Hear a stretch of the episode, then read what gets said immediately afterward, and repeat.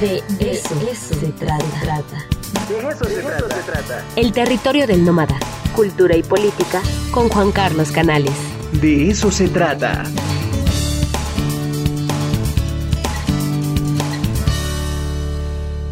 Juan Carlos Canales, ¿cómo estás? Muy buenos días. Bien, muy bien. ¿Tú qué tal, Ricardo? Buen día. Muy bien, muy bien. Pues a ver, esperando la reseña del poder del perro. Gran película, ¿no? En, efecto, se trata de una gran película eh, de esta cineasta neozelandesa, eh, Jane Campion, eh, que en apariencia se trata de un western más, ¿no? En esta inmensa saga de, del cine, pero que va revelando dimensiones fascinantes de la condición humana y de la condición histórica de Estados Unidos. Como, como tú viste, eh, Ricardo, bueno, la, película se desarrolla en Montana en 1925 y aborda eh, dos elementos que me parecen fundamentales para entender la historia de Estados Unidos, que están encarnadas, estas dos dimensiones, en los hermanos, en Phil y George.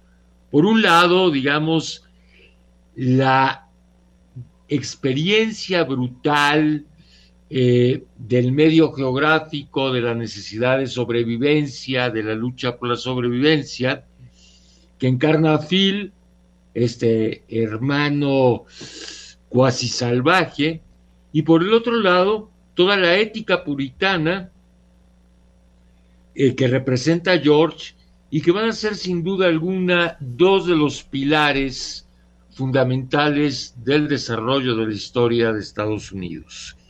Entonces, eh, lo que vemos es a dos hermanos con personalidades encontradas eh, en el negocio de la ganadería, de la venta de ganado, y a partir de que eh, George encuentra a una viuda con la que se casa, Rose,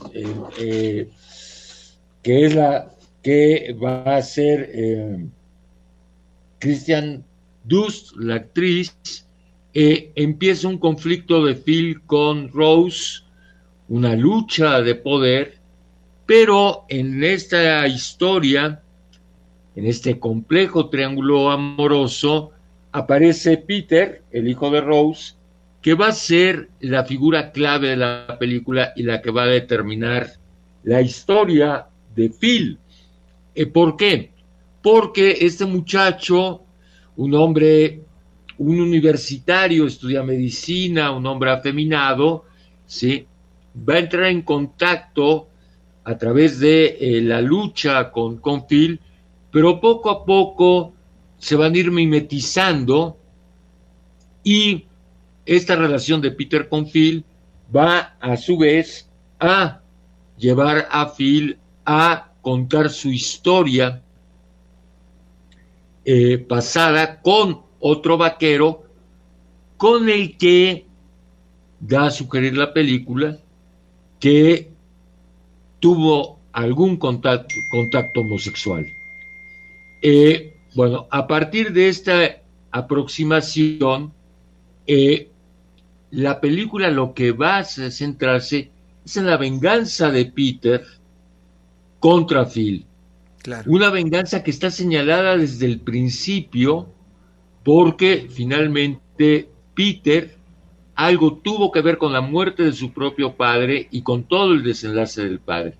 Entonces, al final de la película, Peter eh, corta la piel de una vaca enferma para que Phil teja una correa de cuero y al tejerla sin sin guantes se contagia de la enfermedad de este vacuno.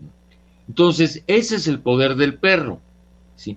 Es este poder del perro que es un tema bíblico en torno a la venganza, y entonces Peter, este muchachito indefenso, afeminado, siempre baja en las faldas de la mamá. Entre comillas, ¿no?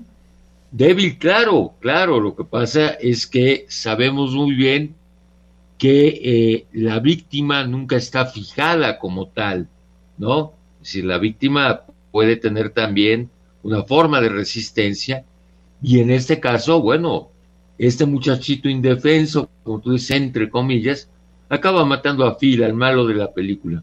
Entonces es una película de una sutileza, de una elegancia, de una serie de, metáforas, ¿sí?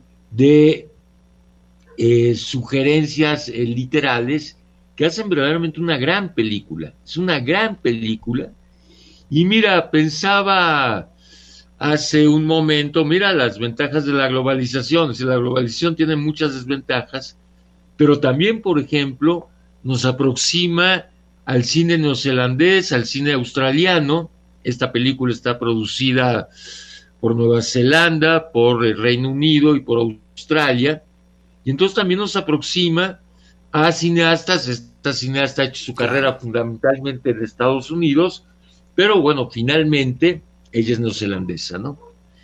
Entonces, una gran película, que es El poder del perro, esa imagen en la película donde Phil le señala la montaña y le dice, ahí está el poder del perro, el poder es imaginario. Claro. ¿sí?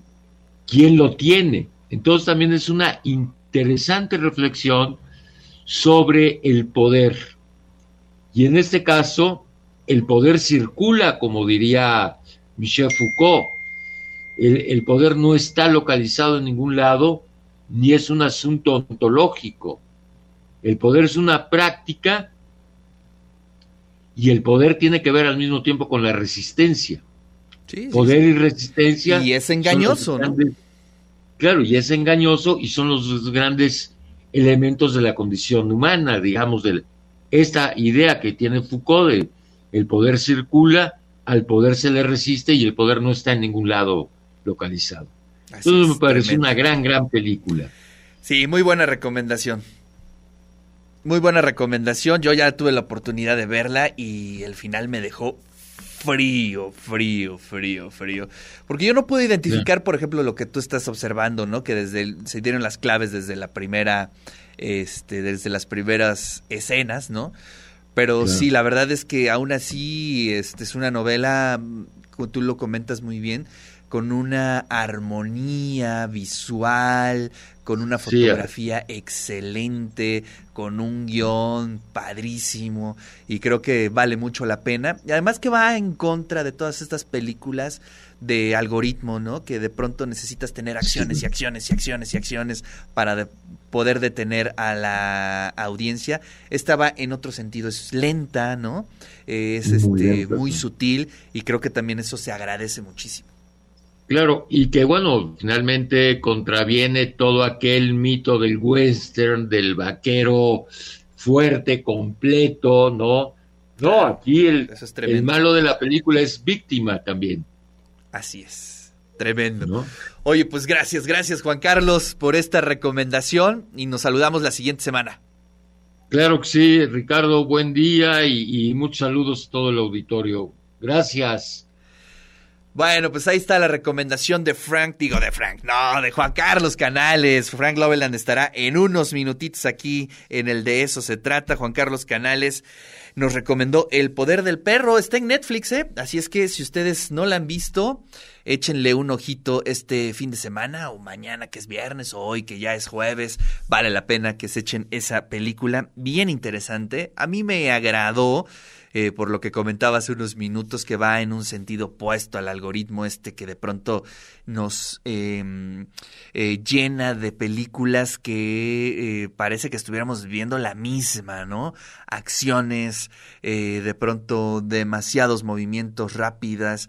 No, esta es completamente lenta, ¿no? Es una película que no se hizo bajo el algoritmo, se observa desde el principio y eso se agradece muchísimo. Así es que ahí está la recomendación de Juan Carlos Canales.